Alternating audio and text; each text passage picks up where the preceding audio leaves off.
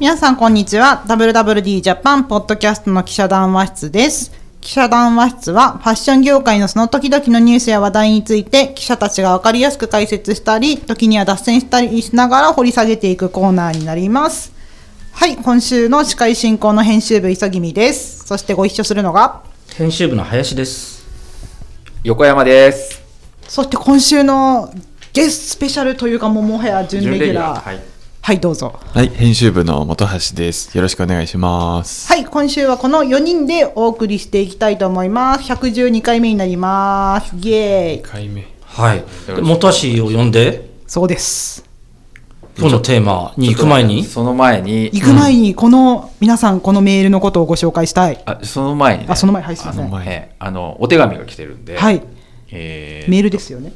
あメールですね、はい。1月12日にいただいたメールです。えーえっ、とね、ラジオネーム、はいトトツ猛進さん、いいですね、このラジオネームっていうところが、最高パーソナリティになったような気分になりますよね。受ける。パーソナリティでございます。ラジオの。えっ、とですね、なんか、えー染料や機能加工剤などの化学品を扱う会社に勤められてるんです。よね。で、まあ、大変勉強になる、えーなんかね、この方すごいんですよ。えっ、とね、うん。大変勉強になる内容で、2回言ったね。うん。お三方の掛け合いが楽しく、格好エピソードもすべて楽しく拝聴しましたおと。100何回も聞いてありがとうございます。ああ、なるほど。ちょっとこん、ね、だから、で、横山さん、素敵ですねって書いてないわ。書いてないえーそうごめんなさいちょっと。えーっと、専門用語に解説を加えてくださる林さん、優しい林さん、えー横山さん、繊維商社特集会、今今年も楽しみにしています。うん。えー、とそしておそらく同姓同学年の磯君さん、はあご活躍を心から応援しています。ありがとうございこます。れからも毎週の更新を楽しみにしています。という一緒に頑張ります。1983年生まれの民として。ありがとうございポッます。ドキャストのリスナーであって、週刊誌の方も読んでくださっている読んでく。ださってますね。ありがとうございます。いうことですねはい、ええ繊維商社特集、毎回楽しみにしてます。紙面はもちろん、ポッドキャストでもという感じですごくロイヤリいわゆるあのロイヤリティの高いという。ありがとうございます。ね。はい、すいません。ははいい。横山さん、しどろもどろになりつつあります。はい。はい。はいありがとうございます。で今日のおテーマもちょっとこの今のメールではないんですが、そうです以前いただいたリスナーからのさようでございますメール。に関係するんですか？はい。10月24日頃にいただいておりました。100回目とかにね、いっぱいメールを募集したんですけど、私たち引き続きメールを募集してます。お待ちしてます。めっちゃ待ってます。はい。で、その時にいただいていたメールで、うんと、えー、と今後もしよかったら日本発信のラグジュアリーブランドのテーマに関してお話を聞いてみたいです。私の意見としては日本イコール職人の匠、信頼性、誠実というイメージがすぐに思い浮かぶものの、ラグジュアリーのイメージがあまりないなと思ってます。化粧品で言うと日本発信の高級ブランドといえばクレドポー、えーコスメデコルテ、アルビオンなどがあるとしても、ブランドをちゃんと深掘りすると、あのーフランス風のアピールになっていたりしていて、日本を売り出すブランドなどはどっちかっていうと、こう、機能性が高いといったイメージがあります。で、一方でフランス系のブランドのランコムとかはすごく高級感を打ち出しているなーって思ったりもします。どうですか？こういう日本発信のラグジュアリーブランドってどうですか？というお手お便りをいただいておりました。10月に。10月に。で、これをね、ちゃんとこう、寝かしておったわけです。いただいた、いただいたメールを寝かしておって、なぜ今なのかと言いますと、本橋君どうぞ。ええ、あのーやりました。やらせていただきました。ええ、あの、紙面で。紙面の方で、あの、題して、ラジャパンラグジュアリー。うん、何特集号これ？えっと、1月15日号なので、最新号ですね。うん。今撮ってるのが、今私たち19日に撮ってるんですけども、これ23日に配信しますが、だから15日発行号で、22日ですかね。ああ、あごめん、間違えてた。あそういろいろだそうだ23日。はい。はい。はい。はい。ジャパンラグジュアリーだったわけですね。特集内容が。やらせていただきました。イエーイ。このお手メールから着想を得たんですか？あのーなんとなくは、あのメールボックスから感じ取ってうん。おりましたあ、そうなの？そうなの？嘘です。そう、いや本当のこと元町 え、元町くんこのメールボックス見えてんの？記者が嘘ついちゃダメだ。一番ダメじゃんなんでなんでしたっけ？質問は何でしたっけ？いや、この、なんはい。この特集を企画したきっかけはあ何ですか？と林さん聞きたいんだと思う。うん。あの、まあ、ずっとこれは僕もあの今メールをあのはは。読み上げていただいたのを聞いてて、うん。まさにその通りだなと、はあは。あのラグジュアリーブランドというかこう皆さんお給料を貯めて頑張って買うのはやっぱりうんうん海外のブランド、憧なるほどねれのブランドあ。うん。それは日本のブランドでうん。そこに割って入れるものはないのかなみたいなことをすごく感じておりまして、うん。まあ、ずっと常々考えそういうことをもやもや考えてたんですけれども、うん。うん。あのこの後、まあ詳しく喋るかもしれないんですけど、うんまあ、年末に、うん。なんか羽田空港にそういうジャパンラグジュアリーみたいなテーマにしたお店っていうのもできるということも聞いたこともあり、うんうん。JMC ね。うん。JMC という売り場、うん。まあ、今この特集を出すことに一つタイミングとしても意味があるのではないかと思い、うん。企画をさせていただいた次第でそございます。れがジャパンラグジュジアリー。ャパンラグジュアリー、ええ。はい。まあね今いろいろ気になる単語いっぱい出てきたけどうん。その JMC はい羽田空港の JMC についてもうちょっと詳しく教えていただけますか、はい羽田空港の JMC というのはですねえーっとまあ自分が手塩をかけて作ったこの特集から抜粋をしてみますと、まあ、日本のうん。伝統工芸品ですとか、うんまあ、ファッションですとか、あのまあ、そういったあの津々浦々の日本の津々浦々のそういう、えー名産品ですとかその匠のものづくりを生かしたようなん商品っていうのを、まあ、セレクトしてあの JMC ジャパンマイスマスタリーコレクションというマスタリーですかね。ブランドえで、えー販売するというそういうセレクトショップ業態なんですけこれはあれですか？あのくぐった後にある場所っていう感じですか？お店制限エリアですね。制限エリア、うん。第3ターミナル国際線の出国エリアなのでね。まあ、主にこう訪日外国人の国際線の。はい、っうん。ていうのをターゲットにしてうんうん。いる、えー売り場。その1号店が羽田空港うの、ん。お店も見てきたと。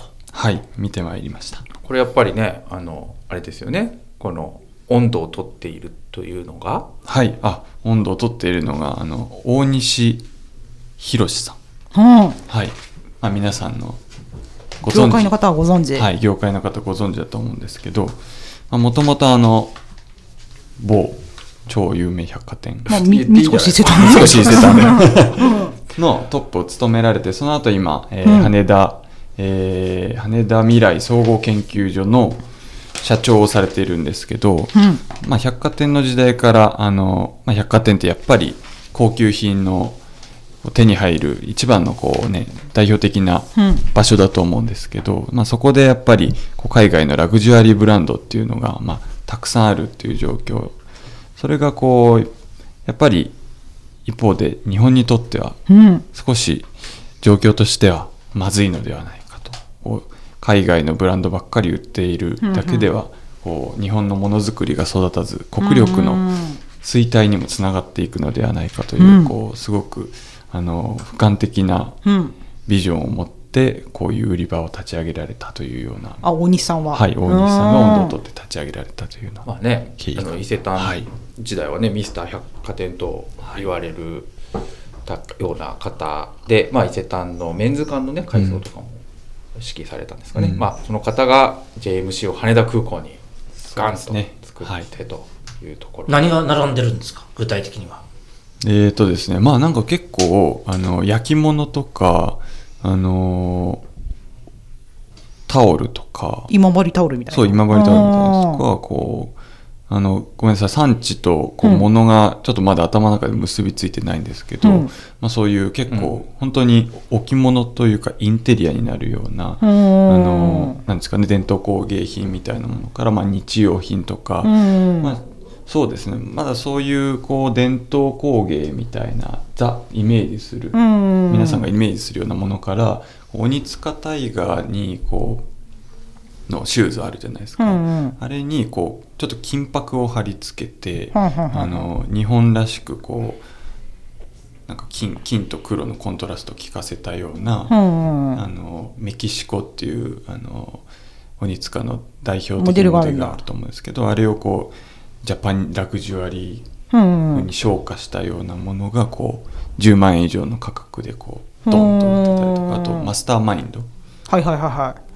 があのスカルのマークね。そうですそうです、うん。スカルのマークのマスターマインドが作る、えー、湯湯飲みだっけな？なんかそういうものとかが置いてあったりとかこうあのやっぱりこれまであるもの伝統工芸とファッションみたいなうんうん。のをちょっと掛け合わせて、こう他他にないものを作るみたいなものも、うんうんこう並んでたりもするような売り場で、お値段もそれなりに、お値段もそれなりに10万円のスニーカーじゃないけど、なんか100万円のチョコレートが売ってましたねい。ええチョコレート100万円？100万円のチョコレートが売ってたの。な僕何をどうすればチョコレートが100万円？何中に金塊入ってるとかそういうことなの？当たり付きみたいな。うん美味しすぎてねなんかショックしちゃうぐらいの。ショック死しちゃったらいいですぐらいのえ、食べたの ?100 万円。食べないです。多分一口いくらするか分かんないです。えー、ちょっと、えー、えー、どう、なんで100万円なんか知りたいよね。チョコレ本当にチョコレートの、うん。えーアーティストみたいな方が日本にはいらっしゃってあ、アートとしてのチョコレートはい。一点一点物のアートなんです。まあ食べれるんですよ本当に、うん。食べれるんです食べてもいいけど飾ってもいいよみたいな。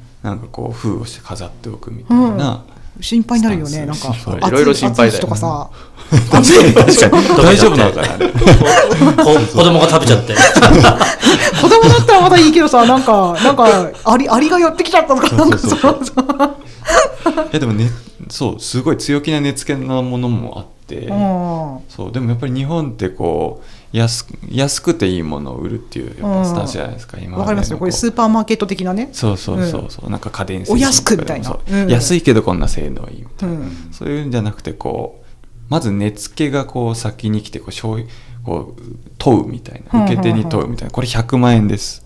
どうですか、うん。みたいな。そういう挑戦的ななるほどね。姿勢が結構あの売り場から伺えたので、うんうん。そうあの内覧会があったんですけど僕も行ってみたらもうすでにその時はオープンをしていてお客さんも入れてる状態だったんですけどなんかこうレジのこう金額を見たらうん32万とかって言ってて、あ、もうお客さんが32万買ってたってこと？海外のもちろんお客さん海外のお客さん。結構アジア系のお客さんだったと思うん。ですけども、うん買ってて何買ったの？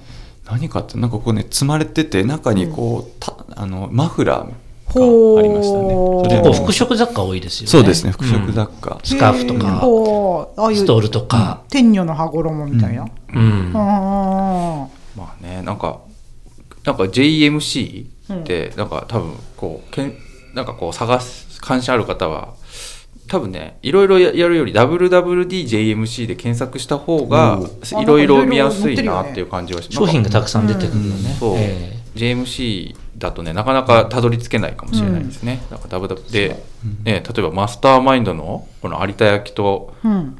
おちょことっくりこう。え湯飲みじゃねと っくりね。湯飲みと湯飲みもあるかもしれないんですけど、うん。ウェブサイト載ってるのはうん。有田焼の白磁黒磁のやつなんです、うん。黒磁のやつですけど、まあ普通のこう割合おちょこ白と黒のおちょこに、うん。そのマスターマインドのドクロが入ってるそうだけ、うんまあ見た目はねそういう風に見えるんですけど、まあ、それでワンセット10万円とそううんねだったりみたいな。結構ね、南部僕もそのお店がオープンする前のうん商品の内覧会には行ったんですけれども、そういう時期とか陶器とかだったりすると、人間国宝の人だったり、人間国宝に将来になるんじゃないかみたいな作家さんのうんうん。商品が並べられていて、おー。最高級のものがね。最高級のものだったりするんですよね。で、そのお店のある場所も、うん。えーメンズエリアで、隣なんだったっけ？お店の隣、JMC の隣。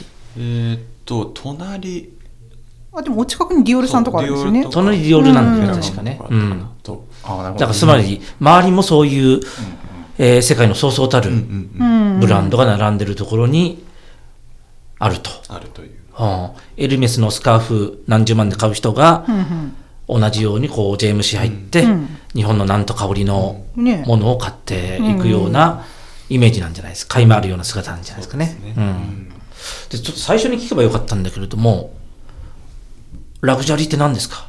あまずラグジュアリーのね定義ですよね。なんとなく我々ラグジュアリー、ラグジュアリーってすごい高級品を指しているような感じで使っているけれども、なんか分かったような分かんないような。うん改めて WWE にラグジュアリーって言葉が乗らない日はないんだけれども、うんどうですか ?WWE 記者の本橋さん。ラグジュアリーって何ですか？本当にそれがですね、うん、僕もこの特集をやると前段として、まあ、それが分からなかった、うん。正直ラグジュア。リーっていうまあこうイメージするのはやっぱエルメスだったり、シャネルだったり。ブランドなんですけど、うん。その先にさらにこうブレイクダウンしたこうラグジュアリーというもの、うん。エッセンスがよく分かりませんでしたので、うん。あの今回中野香織さんという、はいはいはいあのはい服飾歯科の中野さんにインタビューをしておりまして、まあ、なんかこう今回の記事にはちょっと書いてはないんですけどラグジュアリーって何ですかって一応うん。こう聞いてみたらやっぱりそのあのやっぱり曖昧模糊とした。はあつまりはっきりした定義は。はっき、りした定義はなくて。辞書的な定義はなかなか難しいと。はい、うん。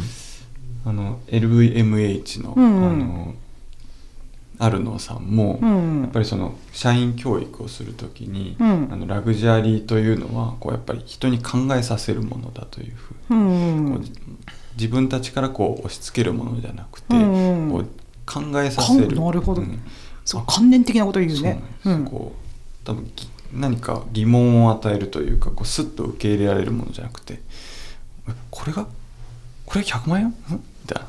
そういうこと？そういうことじゃないか。アルノさんが言ってんの。あるの。アルノ、そう。アルノさん本当に言ってんの。そう大丈夫？でもなんかそういうこう人にクエスチョンをこう与えるようなあものっていうのがやっぱりラグジュアリーだっていうふうに言ってて、でもそそれがずっとラグジュアリーが魅力的であり続けた。るほどね。うん、ずっと人に考えさせる答えが出ないから、うん。ずっとこう連綿たるこう歴史をうん。海外のラグジュアリーブランドが築いてきたという余計分かんなくなっちゃったよ。うんそう。ますます分からなくなってしまったみたいな。んかさこれ、この大西さんと、うんその羽田未来総合研究所の大西さんと、あとリシモンジャパンの三木社長のインタビュー、この特集内に載ってるじゃないですか。であれの中で三木社長がラグジュアリーの定義みたいなことをおっしゃったじゃないですか。えなんかああいう大学のさ MBA のコースとかでブランドビジネスみたいなコースってあるじゃないですか。うん。多分ああいうところでやる人たちのそういうすごいビジネスとしての定義みたいなものって多分これなんだなみたいなのをいろいろググった結果も思ったんだけど、うんなんかその歴史がある3つあって歴史があるうん。世界中で流通していて認知されている、はい。で3つ目がそのそのブランドにしかない技術ないしはなんかこう、うん。うんなんだっけデザインだっけなんかそういう印象があるもの、ん。うん。でその技術認知度。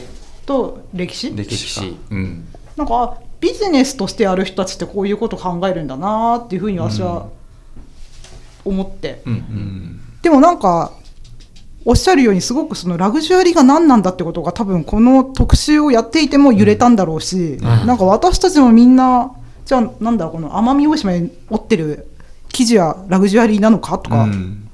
時間かかってるよね、みたいな、うんうんうん。うん。なんかそういうのをいろいろ私も考える特集でした。うん。うん。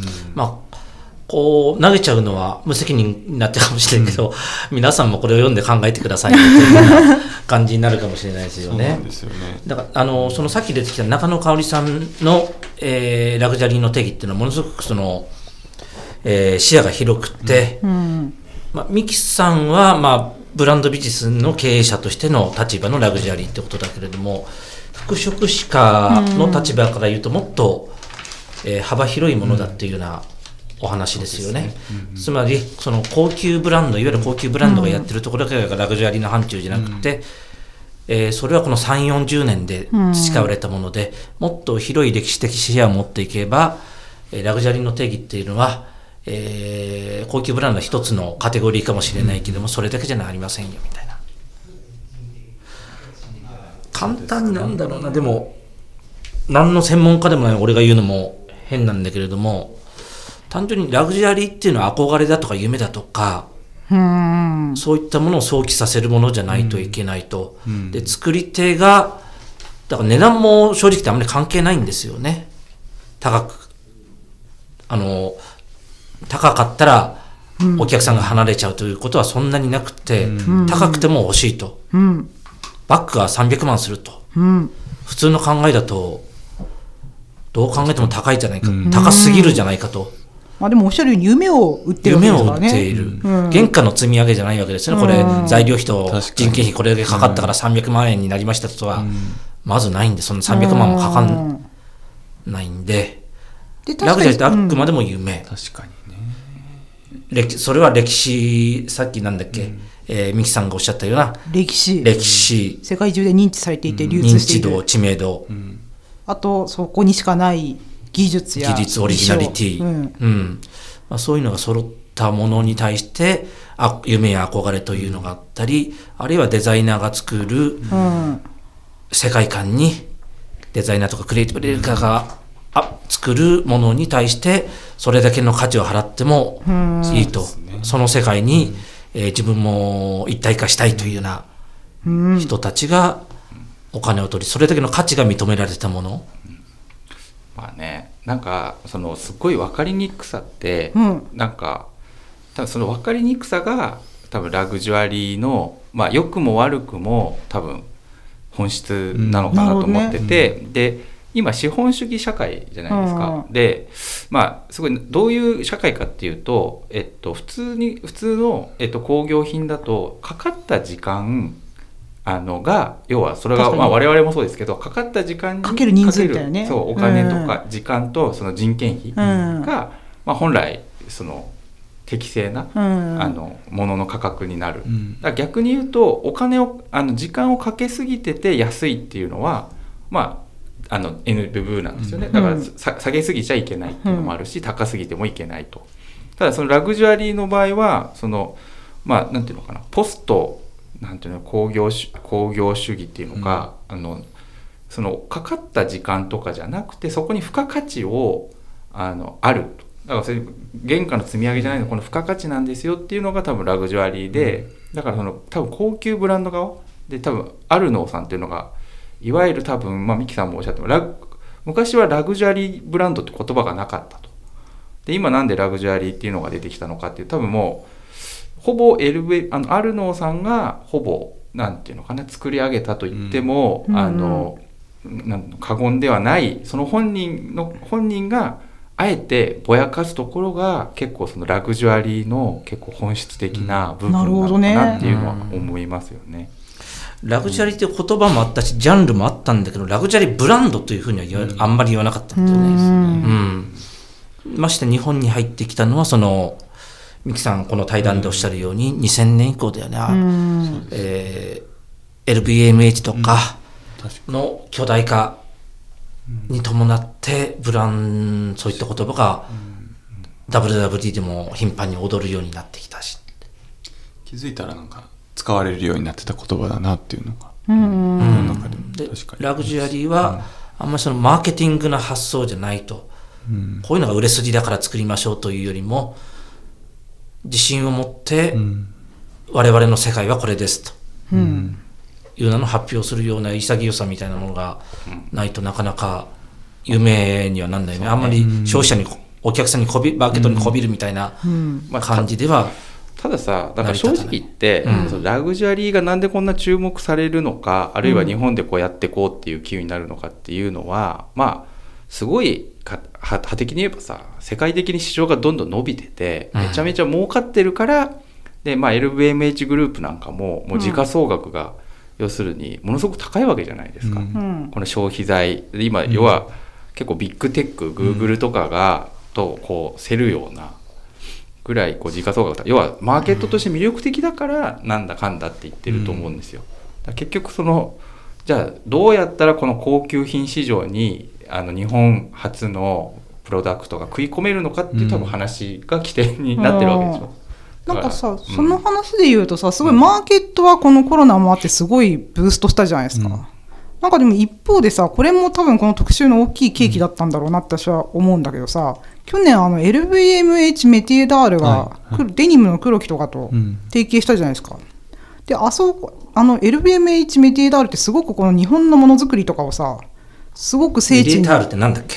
そういう、エタールあクラのフトマンチそう、ものづくりうん。をすごくどこの国にどういうものをどういうものを作れるどういう職人さんがいてみたいなことを多分すごく調べていらして。LVMH のグループ会社で。そうですね。ううんん。で多分イタリアとかって多分もうそういうあそこもイタリアってものづくりの国で、で多分もうそういうのって一定ヨーロッパの方では、あそこの産地にはこういうことができるみたいなのがあって、で一方で日本のものづくりってさ本当にもう日本のデザイナーとか取材してるとさもう毎年これができる職人さんがいなくなっちゃってとかうん。工場を廃業しちゃってとか、もうこの15年ずっとそういう話だったなとか思うんだけどさで多分そこでいよいよどうすんの？日本のものづくりやばいよねみたいな、そういう市場はすごいブーストしてるはずなのに、一方で物が作れなくなっているというこのギャップ、うん。でそこを多分 LVMH メティダールさんがなんかあちゃんと日本のものづくりをうん。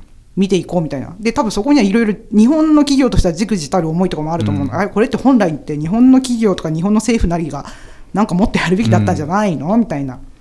ところとかもあってまあでもそういう LVMH メティダールがそういうことをするとあやっぱそこって価値なんだよね、みたいな目線が入って、うん。なんか日本人ってやっぱり外からの目線によって開かれるとこ多いしさ、そうですね、うん。でさ多分かなりそれはあれだよね、ポジティブに捉えてるよね。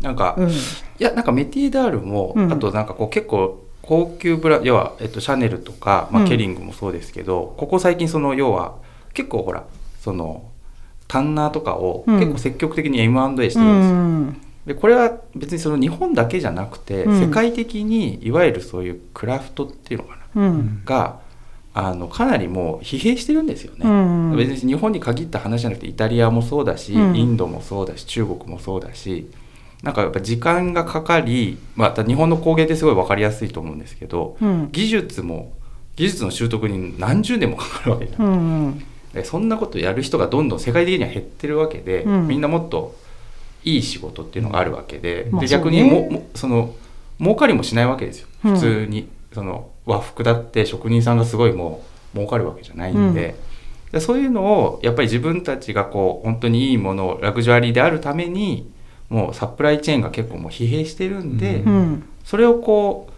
何らかの形でやろやるってただ単に M&A するだけじゃなくて、うんその一つの戦略として戦略的にやってこう、でな例えば、ね、今言ったようにこうフランスの、うん。でもこうブランドがこう日本の大事なねやつに出資するってなるとやっぱり何らかのコンフリクトも起こりやすいじゃないですか、うん。そこできちんといや我々はただ単にっていうよりもいろいろ一緒に価値を作っていきましょうっていううん。やり方がやっぱりそのラグジュアリーブランドの戦略的に非常に優れたところ、まあねそれも一種の夢の見せ方のうまさだよね。そうだろうん。もたしに話戻していい、うはいその、なんで日本にラグジュアリーっていう、ラグジュアリーブランドっていうのが誕生しなかったの？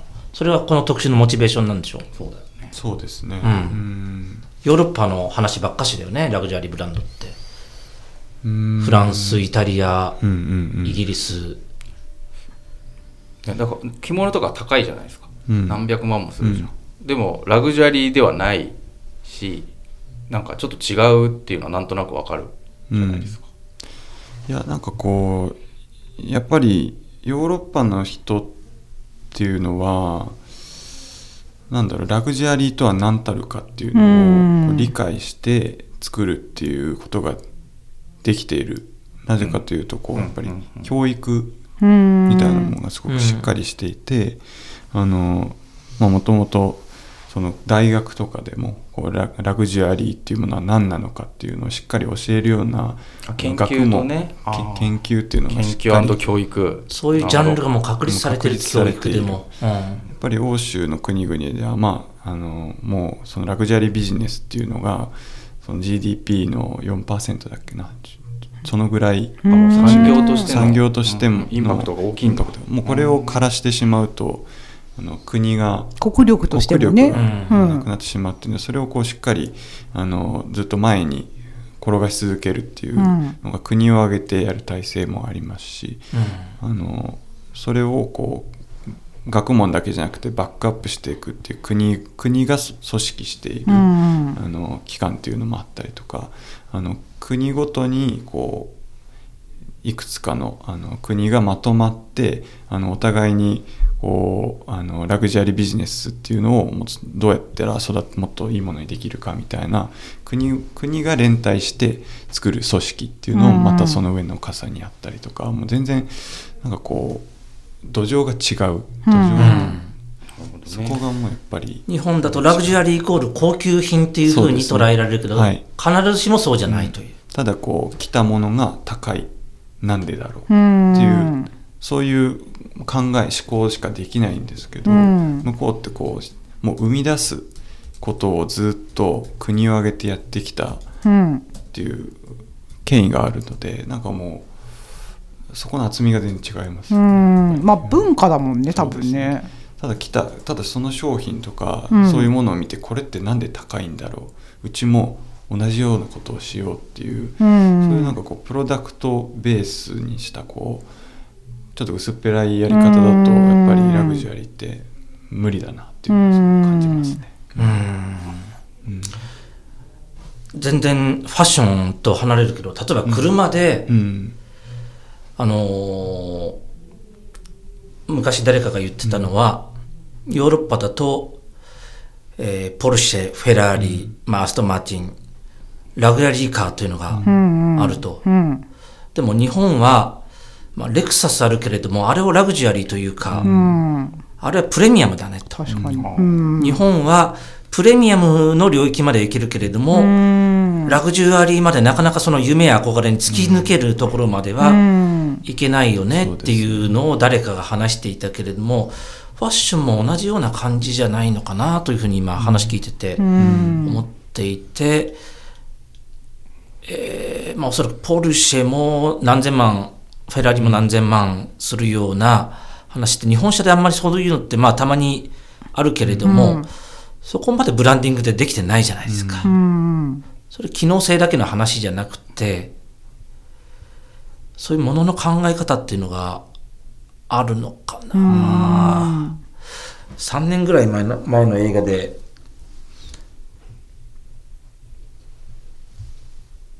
フォード VS フェラーリって見てないですね。うん。フォード、あの、マット・デーモンとか出ていて、クリスチャン・ベルだったかな。えー、その、アメリカの大衆車を作ってるフォードと、イタリアの高級車、ラグジュアリーカー作ってるフェラーリが、舞台があれいつだっけ？もう50年ぐらい前なのかな。うんえー F1 でこう、ガチンコの勝負するみたいな話なんだけど、その両者のこう、カルチャーが、すごく、あのー対照的に描かれていて、面白いんですね。うん。フェラーリだと本当に優雅になんかこう、昼間会社行ってもこう、みんなでティータイムで いて、フォードの方は結構ガツガツビジネスマンがいっぱい働いてるみたいな感じで、そこでいろいろなんか提携しようとするんだけれども、なんかこう、お前らとはできないみたいな感じになっちゃったりだとか、そういうカルチャーのぶつかり合いみたいなのあるんだけれども、そうだよね。だってフォードってだってもうこの人の動きをさストップウォッチで測ってさ T フォードとかさ、でいくどこまで生産性を上げられるのかってあコストっていうのが、まあフォードなわけじゃないですか、ね、一方でこうまあアメリカとヨーロッパの違いだね。そう、うん。なんかこうなんか優優雅なさ線をどうやったら出せるんだろう F1 じゃなくてルマンだった。ルマン。うん。絶対王者のフェラーに挑んだフォードとフォードの戦いを描くと。うん。でもフェラーリもすごいよね、なんかねそんなに優雅なことしててさ 最高クラスのクオリティ出せるんだからさ、ちょっと話もそうか。うんはい。いやそうですね。僕もなんか今のなんかやっぱジャパンラグジュアリーって今回特集したんですけど、なんかこうちょっと反省してるのはやっぱりヨーロッパがラグジュアリーで,、でそれにこう立ち立ち向かうというかなんかそれにわかる。ルールに合わせようとしてるよね私たちは。ジャパンラグジュアリー、うん。そうじゃなくてやっぱりヨーロピアンラグジュアリーがあって、うんジャパンラグジュアリーもあって、なんかアメリカンラグジュアリーも多分あると思うん。ですフォードみたいなやつとかのティファニーとか。ね質実剛健だよね。なんかアップルとかもやっぱりアメリカンラグジュアリーだなと思ってて、あの合理性とかをすごい追求してこうそぎ落とした結果生まれたこう、ね、あの iPhone とか十何万でも今売れてるじゃないですか、うん。あれもなんかラグジュアリー確かになってて、うんなんか日本は日本でもうなんかこうヨーロピアンラグジュアリーっていうのもあんまりそんなに意識せずに、うん。もう少しこうなんか自分たちでこうもう少し日本の良さっていうっていうのを文化？そう。うん。だからその一つがやっぱこう伝統工芸品だだとか、うん。観光産業とかもそうだと思うし、うん。あとこう、ね山とか自然とかすごいいっぱいあるっていうのもなんかいろいろあると思うんでなんかそういうのをこう、まあ、ヨーロッパのその国を挙げて自分たちのそういう、んラグジュアリーっていうものをしっかりバックアップしていこうってその体制はやっぱりうん。見習うべきだなと思うので日本でもそういう真剣に自分たちの財産っていううん。のをしっかり捉えてそれを国を挙げたビジネスにしていくみたいうん。な動きっていうのを生み出しつつジャパンラグジュアリーっていううのをん。醸成していくというのはやっぱり大事なんじゃないそういう問題意識で本橋君がそのジャパンラグジュアリーじゃないかと思って取り上げた企業とかブランドってどういうものがあるんだっけ、今回の特集でね。そうですね、ん。まあ、今の考えって結構この特集をやり終えて、うん。やり終えて感じた。のが、うんこうなんかそれっぽいところをこう取材していけばジャパンラグジュアリー見えてくるかなと思って、うん。あのそういう感じで最後見えてくるかなと思ってやったんですけど、うん。意外となかなかそうも大きい取り上げられたところは。どう思ってるんいですかやなんか一つ一つのケース、あのケーススタディとしてはすごくいいかなと思ったんですけど、うん。うん。うん例えばどんなとこ取り上げてるそうんでか？ですすね。うん。まあ、今こうね着物の話とかも出ましたけど舗装。うん。舗装ってどういう会社？舗装はあの京都の西陣織のあの老舗で。伝統工芸のなんかもう代名詞みたいな代名詞ですね。西西陣って、うん。1688年創業で今12代目の、えーしえー12代目の方が社長をやってるんですけどえっ、とまあもともとえー西陣織って着物とか帯に使われる、うんね。はいうん。帯ですね。の材料だったんですけどこの今の、えー社長細正隆社長はあのーその西陣織をディオールとかルイ・ヴィトンとかそういうメゾンブランドの内装うんで、お店の。お店の内装で取引を増やしてまして、まあ、なんかあの多分リスナーの方知ってる方もいらっしゃると思うんですけどグッチとうん。コラボしたバッグを作ったりとかおバッグを作ったりとか、へなんかまあそういうあの、まあ、今までの自分たちのこうビジネスの範囲がそういう着物とか帯とかそういうものだけっていうふうにこうとらわれずに、うんうん。あのそういう自分たちの規制概念をこうちょっと超えて海外でもうん。受け入れられるというか通用するような西陣織の可能性っていうのを今広げているのが細尾さんで、うんうんうんうん。まあこれも確かに着物の考え方とは全く違うやり方だと。まあ、これはすごいこう海外のラグジュアリーっていうのに結構ま真っ向勝負というかそこに対して自分たちの西陣織のか価値っていうのをしっかり、うんうん。あの試して通用している事例として、うんこれはこれですごくあの素晴らしいなとういうん事例かなと思っております。まあ、あと三木本さんとかね。そうですね。三木本さん。あ真珠の三木本。そう、これこそまさにさこの真珠というものを自分たちで養殖しみたいな、そう。うん。画期的なイノベーションで。三木本さんがその養殖パーうん。ルっていうのを生み出したっていうことは結構皆さんそもそもご存知なんですかね？私愛知県生まれの民だからさ。あそっか。三重県の三木本幸吉ミュージアムみたいな。昔家族旅行で行った。あそうかそうか。うん僕らぐらいの世代僕とか林さんの世代だと、うん。三木本さんのその三木本伝説じゃないですけど三木本の、っていうのはなんか小学校ぐらいで教わるぐらいのうん。レベルだったけどね、あ日本のイノベーション例としてそう。そうか。うん。おー。僕なんか結構あの恥ずかしながらこの会社に入ってから知りました。むしろだから三木本っていうブランド化、ブランドは知ってるけどそのうんうん養殖真珠っていうところじゃなくてもその三木本っていうブランド化してるからってことだよね。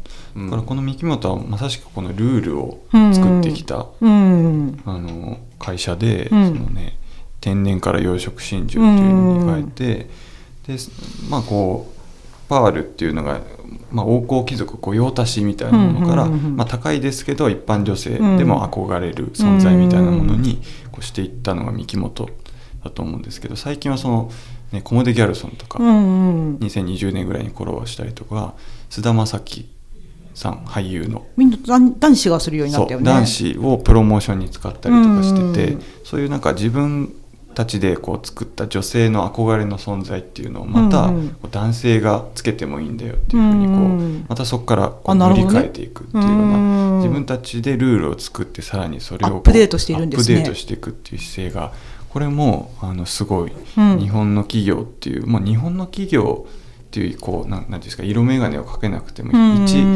企業としてやっぱりすごいなっていうふうに思いましたこれは。はい。確かにこの、ね、さっき条件があったけど、歴史もあるし、うんうん。歴史なんだっけ？技術もあるしもある。世界中で流通している。世界中でいる。うん。さっきのミキさんの条件に合うよね。ミキモトでややこしいけど。うん。うん。そう。このやっぱ2つに共通共通するのはその伝統を持ってるけどそれをこうそこにアップデートしている。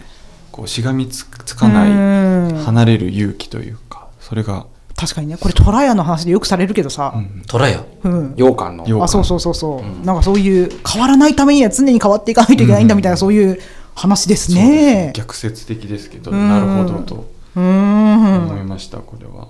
なるほどね。ジャパンあと私はこのグランド成功の話も面白いなと思ってて、うんうんうん。なんかあれですよね。アメリカの今ああいうなんていうの？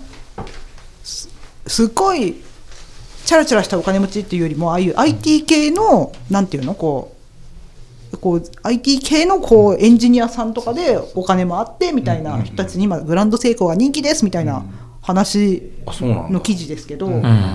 これそのやっぱりそのアップルウォッチじゃなくてあそうそうそう。グランド成功するのが彼らの中でのちょっとおやっぱりおしゃれだったり。スイス時計じゃなくて、あそうそうそうあえて日本の時計。ロレッ。クスでもアップルウォッチでもなくそこに日グランド成功本の機能性みたいな。あー質実合憲感でもなんかやっぱその裏にはややっぱこうビジネス回していく上ではそれってすごい日本の企業ってそういうことを忘れがちだなって思うのは、これ結局そのアメリカの USA のなんていうの？支社のところのトップをどこだっけ？オメガ。オメガです。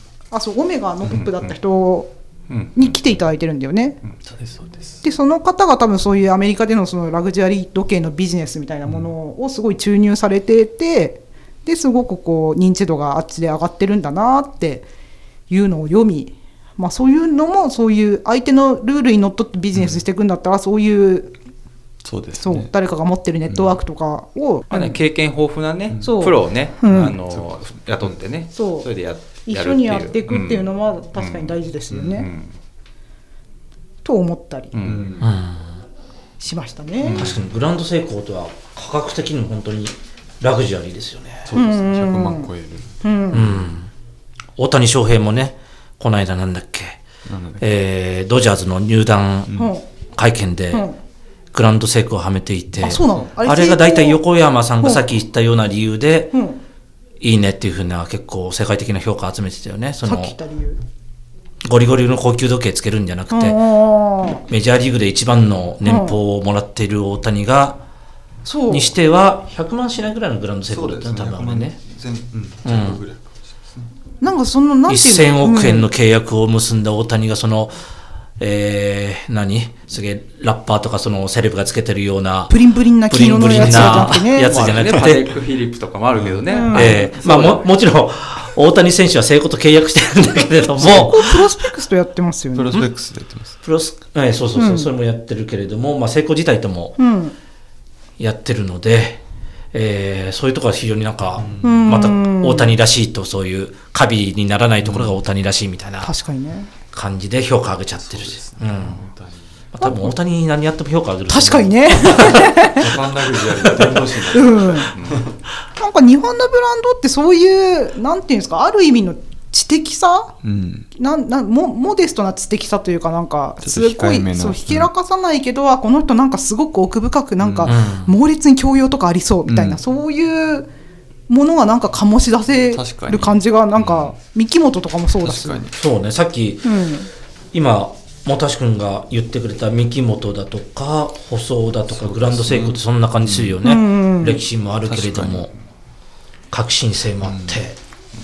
今聞いてて確かに一世三宅とかもあそうそうそうそうそう。そう、うん。すごい知的な感じがする、うん。で多分パリの人たちって多分そういうエスプリに対する禅みたいなものとして多分そういうものにすごいなるほど日本的で素敵だなって思うんでしょうね。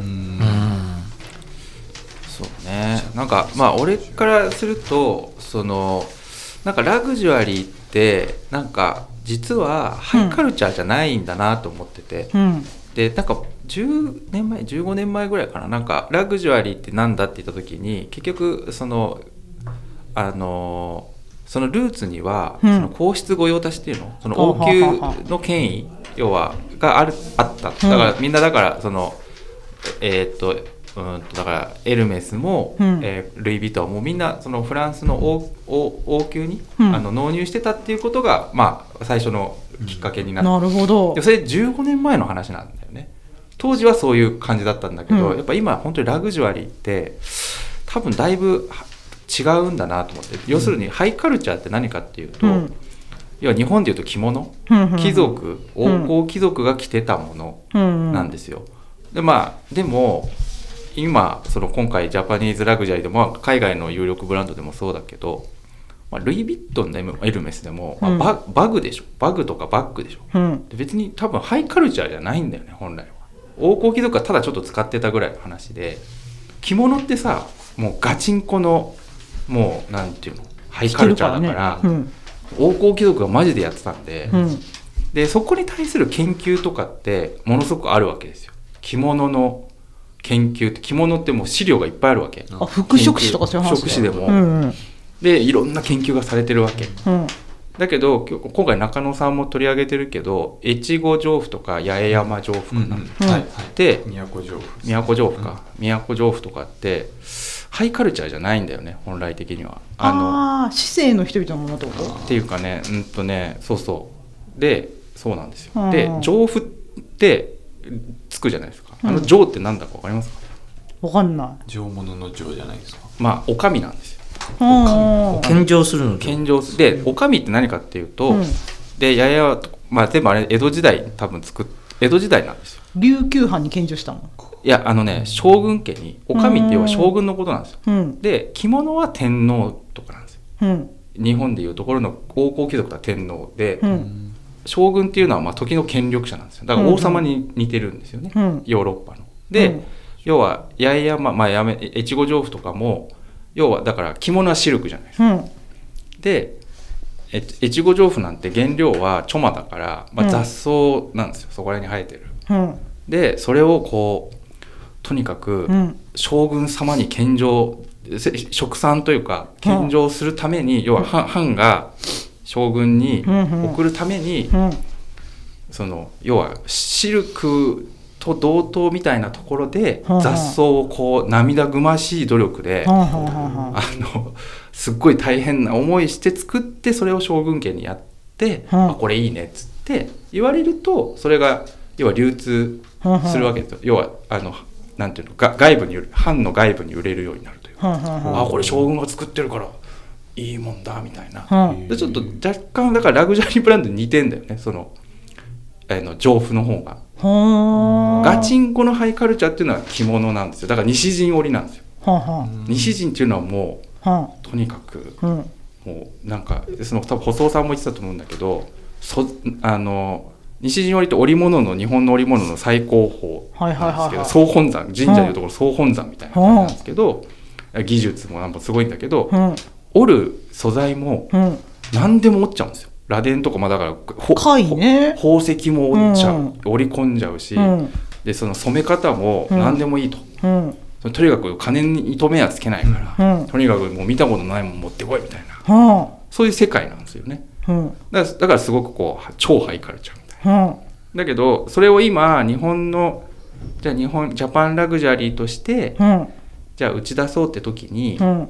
あれもこれもみたいになっちゃうじゃないですか。要は混乱してる状況だけどそれを一回きちんともう一回こうなんていうのジャパンラグジュアリーとは何かっていう定義をした上でいろんなものをこうきちんとは整理してうん。統合してやっていくみたいなのが多分ほん本当はねジャパンラグジュアリーやるやることなんだけどあうん。いや何十年かかるのかなと思って。えでも本橋君は少なくともこの特集またよーし続編やっちゃうぞって言ってたよね。ここに宣言いたします。おお、30年ぐらいやり続けない30年。アップそうアップデートし続けるだから。ちょっと林さん、ちょっと参加してください。そう。ちょっと途中メール返してました。よ メール返してるわ。いや、話が長いな、やばいやばい。やばい。大変。俺だ5分も喋っちゃった。っていうはい。感じとかね。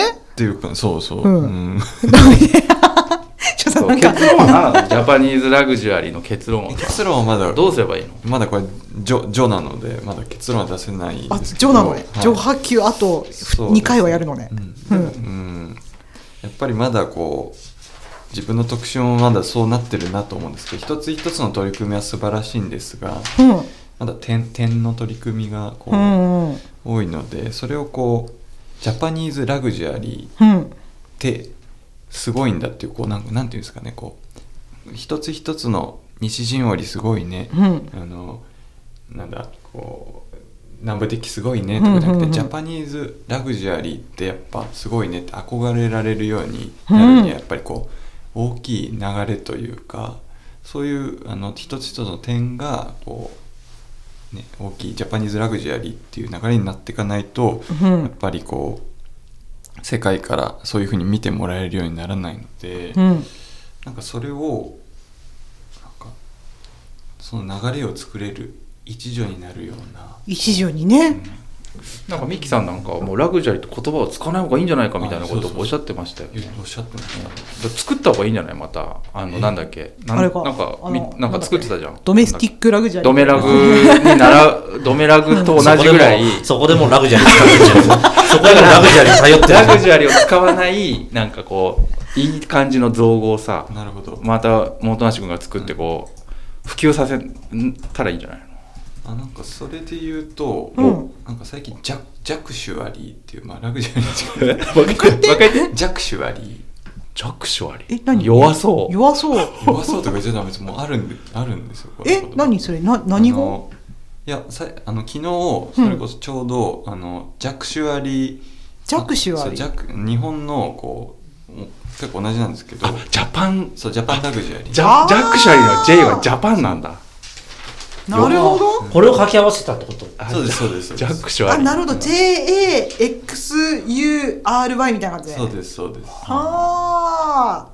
うん。あ、こういう融合しちゃう感じね。まあねグローバル目線って言ったら分かんないけど日本人が聞くと弱そうっていう。感じででも分かんない。グロあの海外グローバルだとあんまり弱そうとは思われないかもしれないよね、うん。まあでもジャックシュアリーね。ジャクシュアリーそうね。ですかジャクシう？ん。なんか弱そう弱そう。ュで今ジャクシュアリーアワードっていうのを、うん。あのやばい。結構温度を取ってやってる。やってあそうなの？もういらっしゃるんですね。あの学者さんとか。あそう。それを先に言ってよ。そう。なるほど。えなんかさ、ああいう洋の美みたいなさ、美意識みたいなものってあるじゃん。うんうんうん。民芸みたいなものから続く。アーツクラフトそうそななんかそういうものの方が多分日本って向いてんじゃないかなとか私は思ったりもするんですけど。な。んか洋の美を最上級に突き詰めていくとグランド成功になるんじゃないのみたいな。ああ確かにこうテクノロジーとかなんかねこうクラウドというかあー。確かに用の美にちょっとなんか混ぜ込む。確かにそうかも。ヨーの B 用のわかんない日本語日本語 アーツクラフ はい。ト用のまとまりません。でも僕は真剣ですよ。真剣にこうジャパンラグジャクシュジャパンラグあ あなたはジいやャクシュアリー推しなの？ねとりあえずうはん。ジャクシュアリーをしたいよね。ーあージャクシュアリーもう言言ってる人もいるんですよね。いややりますもうそういうアワードまで開かれてます。ほう。あジャクシュアリーそのジャクシュアリーアワードあの今対象がパレスホテル東京なんです。ほう。あホテルがそうそう。ほう。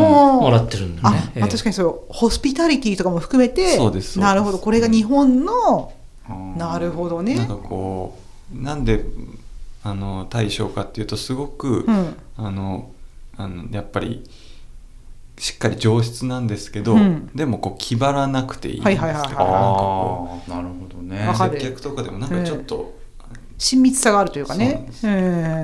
ちょっと冗談交じりにこう喋ってくるよううな、んうん。あのホテルマンの方がいらっしゃったりとか。はでもしっかりこうホテルステイは満喫できるっていうなんていうんですかね。まあうんああ分かる。なんかこうさラグジュアリーっていうとこうすごいなんていうのかなその権威的っていうかね、うん。なんかちょっとこう若干排他的っていうかうん。すごい上にそう上上へっていう感じだけど、ジャクシュアリーはもうちょっとこうオープンな感じなんだね。ああだけどすごいいいみたいな、本物なんですけどなんかこう調和してくれるなるほどね。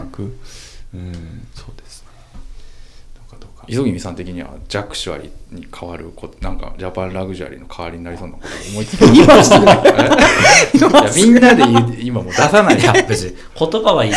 言葉はどうでもいいんだけど。今すぐえなんかあるんですか？こんな通ってくるってことあるんですか？ない。ない。ちょっと困ったからジャクシュアリーが良すぎてちょっと。林さんなんかあります、言葉はないけど、言葉はない。言葉がないと何もコンセプトも定義できないから。コンセプトでだからラグジュアリーと言葉はなくても、あのーそういう世界に行けるなと夢や憧れの世界にいざなえるなっていうような商品っていうのはいろいろあるんじゃないかなと思うんだよね。そうですね。うん、僕もそう思います、まあ、来週思いっきり、うん。来週再来週ぐらい思いっきり若いしっちゃあれなんですけどディズニーランドに久しぶりに行こうかなはいはいはいはうん。なんかあれってうん結構ラグジュアリーじゃないですか。割と大衆的な感じ。いやまあでも値段は高いかもしれないけど。いやなるほどね。いえ。えやだから値段どんどん上がってるけど、みんなが今林さん夢やおっしゃいましたけど夢や憧れあるし。そうね、ええ。ラグジュアリーじゃない要素ありますか？いろいろなんかそういうさいろいろ出してみるっていうのかもねこれはそう当てはまるのかとか、うん。これはどうなんだみたいな。まあこうディズニーランドにもラグジュアリーと思わない部分あるかもしれない。そこからこう抽出してってそうだね。そう僕いろんなとここれから足を運んでそうそうそうそうそう。抽出していった結果あこれ共通こういうことなのではないかと。ないかみたいな。モエシャンドンはラグジュアリー。ちょっと飲んだことはあんまないんで獺祭はラグジュアリーですか？あ獺祭ラグジュアリーだと思います。獺祭ラグジュアリあれー。美味しいですもん。だって。美味しいだけじゃなかった。美味しい。酒はいろいろあるんだよ 美味しい酒はいろいろだけど。ええ獺祭はラグジュアリーだと思います、うん。え。獺祭はラグジュアリー。じゃあビズビムは？ビズビム。ビズビームは多分ラグジュラグジュアリーって言ったらなんか中村弘樹さんに怒られそうな感じします。にね。いやそういうんじゃないかな。うん、まあそうね。うん。なるほどね。ああとウイスキーはラどうですか、あ日本ウイスキー、あね山崎とそう。か関連物とか。もう値段はどんどん上がってますから、うん。もう。何百万するものもあるよね、オークション。ハイブランドのもしかしたらハンドバッグぐらいの値段になってるんじゃないですかね、こうん。の1本の。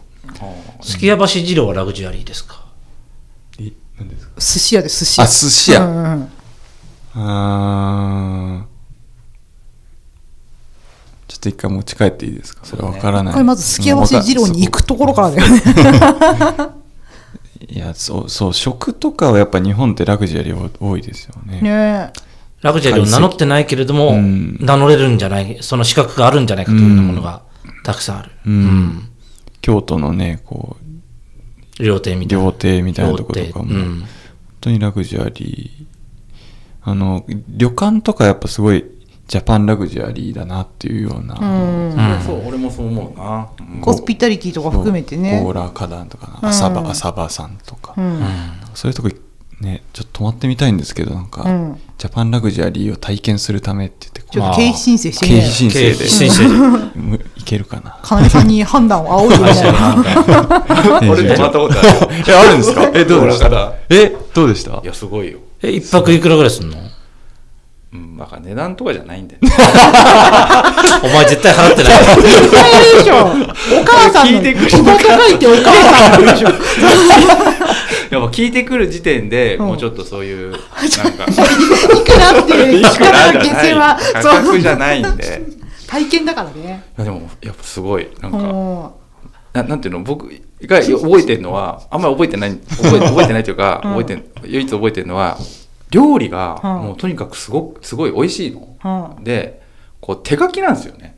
メニューが、はいはいはいはい。ですっごいいっぱい書いてあるの、うん。メニューが、うん手書きってこれだってさ、うん。毎日書かなきゃいけないんだよ。そうだね。メニューが変わるわけだから、うん。まあ、それぐらいそんなに珍しい話。じゃないけどすっごいたそこ、そこはそんなに珍しい話。じゃないいや字も達筆で、うん。で、うつ、だからその、紙も美しくてね。要要は料理長って、うん。要は、あの人たちはもちろん自分でも作るけど、うん。全てのその差し配するわけじゃん。クリエイティブディレクターみたクリエイティブディレクターであり、うん。で字も綺麗に書ける、料理もめちゃうまいみたいな、でうん。その季節でどんどん変わるわけ。素材も全部やってるわけで、うん。でまあしかもそのゴーラ花壇っていう一つのなんていうのあの箱の中にね、うん。そういうクリエイターがいて、うん。で全部がそういう感じになってるわけじゃないですか。うん。だいや本当になんか幸せな気分になれるよね。まあ自慢です。そういうそうですね そういう心の動きがうんそういうことなんでしょうねうん、確かあれは憧れるわ。うん憧れ、うん、すうん。